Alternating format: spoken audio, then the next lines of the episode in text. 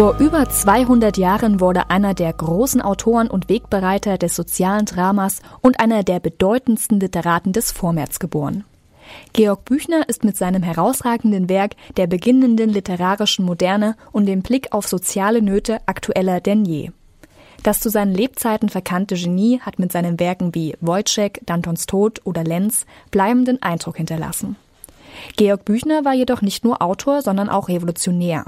Mit dem hessischen Landboten verfasste Büchner zusammen mit anderen Weggefährten wie Friedrich Ludwig Weidig eine Streitschrift wider die hessische Obrigkeit. Dies veranlasste ihn zur Flucht nach Straßburg. In seiner Heimatstadt Darmstadt erinnert heute noch der Georg-Büchner-Platz vor dem Staatstheater an Darmstadts berühmtestes Kind. Ob Büchner unabhängig vom 20. Jänner Zeit seines Lebens revolutionär geblieben wäre, das hat Radio KIT-Reporterin Jennifer Watzecher den Stadtarchivar am Darmstädter Haus Peter Engels gefragt und sich mit ihm auf einen literarischen Spaziergang durch Darmstadt begeben. Den 20. ging Lenz durchs Gebirg. Die Gipfel und hohen Bergflächen im Schnee, die Täler hinunter, graues Gestein, grüne Flächen, Felsen und Tannen. Es war nasskalt. Das Wasser rieselte die Felsen hinunter und sprang über den Weg. Die Äste der Tannen hingen schwer herab in die feuchte Luft.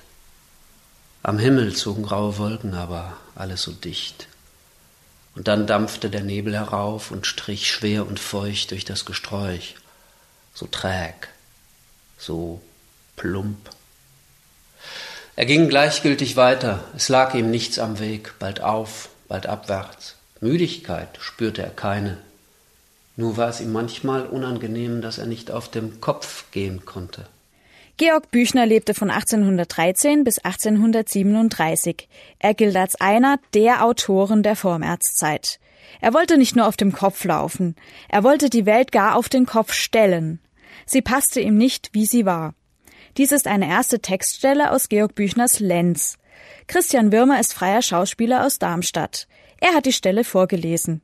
Sie macht deutlich, was Georg Büchner war. Revolutionär und Genie. Büchner war einer, dem die Welt in ihren Grundfesten nicht passte.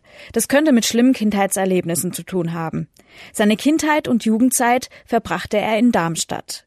Da bekam er seine Prägung, die zu Wojciech, Leons und Lena und Dortons Tod führte. All das waren Abrechnungen mit den Verhältnissen seiner Zeit. Sein rebellisches Denken wurde vielleicht am deutlichsten dadurch, dass er beim hessischen Landboten mitgearbeitet hat. Das war eine Streitschrift zugunsten der Unterdrückten und der Armen. Er entschied sich hauptsächlich für das Theater zu schreiben. Das mag daran liegen, dass er in seiner Heimatstadt schon früh dieses Genre kennengelernt hat.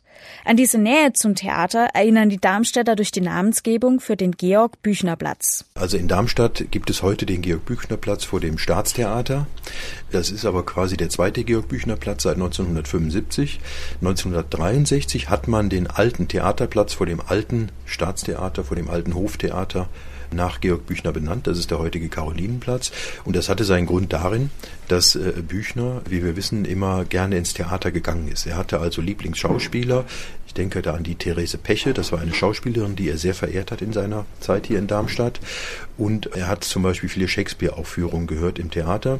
Und äh, auf dem Platz, also vor dem Gebäude, in dem wir heute uns befinden, also unserem heutigen Archivgebäude, können wir also äh, sicher sagen, dass er dort ziemlich oft hergegangen ist, auf seinem Weg ins Theater zu den Vorstellungen.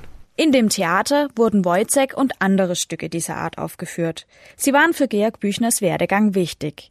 Das Theater spielte sowieso in Georgs Leben eine große Rolle.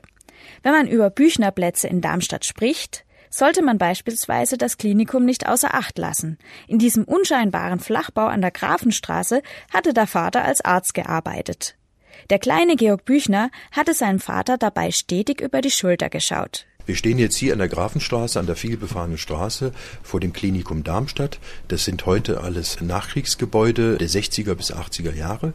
Das Klinikum Darmstadt ist 1944 auch fast vollständig zerstört worden. Es gibt kaum noch alte Bauten und hier erinnert nichts mehr an der alten Bausubstanz an Georg Büchner. Also an dieser Stelle, an der wir jetzt stehen, war der alte Eingang zum Klinikum. Hier ist Vater Büchner jeden Tag zur Arbeit gegangen und auch der Sohn ist hier in den Eingang viele Male hineingegangen. Aber es erinnert jetzt nichts mehr dran. Der gesamte alte Baublock ist verschwunden.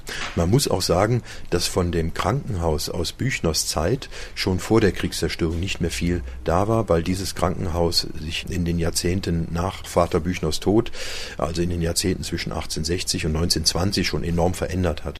Der Zweite Weltkrieg mit seinen Zerstörungen kam also auch noch hinzu. Heute führt der Weg auf Büchner Spuren vom Klinikum aus an der Technischen Universität vorbei, hin zum Hessischen Staatsarchiv und zum Darmstädter Barockschloss. Auch hier traf man den jungen Büchner öfters an. Weiterhin können wir heute noch uns das Schloss anschauen als Originalort von Büchners Wirken. Auch das Schloss ist ja sehr stark beschädigt worden im Zweiten Weltkrieg, allerdings auch wieder aufgebaut worden.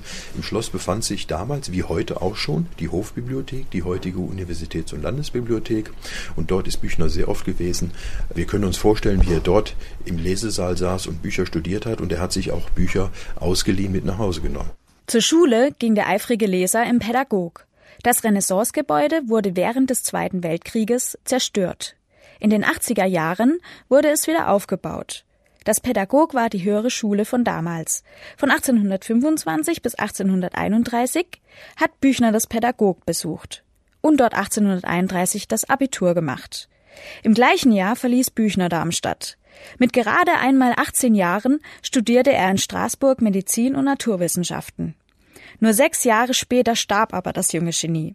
Es existiert also nur ein Frühwerk des Schriftstellers. Also man kennt natürlich Büchners Entwicklung nicht genau, man weiß nicht, was aus ihm geworden wäre, aber man kann, wenn man Analogiefälle äh, dazu nimmt, schon annehmen, dass möglicherweise aus diesem sehr impulsiven äh, Revolutionär mit seinen bahnbrechenden literarischen Leistungen möglicherweise äh, nach 30, 40 Jahren, wenn er noch gelebt hätte, ein Mediziner geworden wäre, ein Medizinprofessor oder ein Schriftsteller, der ganz viele Werke publiziert hätte, aber halt nicht mehr dieses Revolutionäre weitergetragen hätte.